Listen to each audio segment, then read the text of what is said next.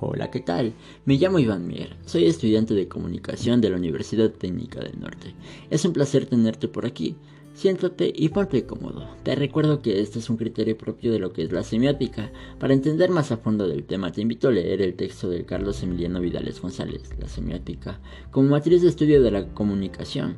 Te estaré dejando el enlace del texto en la descripción del podcast por si gustas informarte más a fondo. Seguramente has saludado con un amistoso choque de manos con tu mejor amigo, o quizá has saludado de lejos con algún compañero de la universidad. Por otro lado, puede ser que hayas respetado alguna señal de tránsito. Bueno, pues te confieso que has practicado esta ciencia sin haberte dado cuenta. Por si no lo sabías, me es un placer informarte que la semiótica es la ciencia que estudia los signos, una ciencia que la verdad me parece de lo más importante para estudiar. Y te preguntarás, ¿por qué?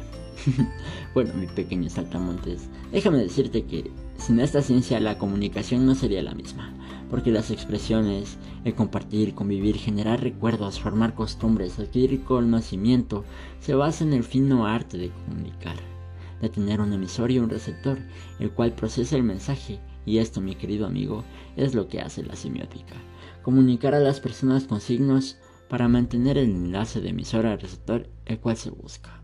Es bastante loco, ¿no? Desde tiempos inmemorables, el ser humano ha buscado la manera de transmitir mensajes y qué mejor que hacerlo con diferentes expresiones, pues en esta vida todo comunica. Es una ciencia que se remonta mucho antes de su descubrimiento, pero gracias a los grandes filósofos como Aristóteles y Platón teníamos este concepto, aunque recién en el siglo XIX se le empieza a considerar como disciplina, gracias a las obras de los precursores Saussure y Peirce. Pero esto ya es otra historia. Muchas gracias por acompañarme, te mando un saludo y hasta la próxima.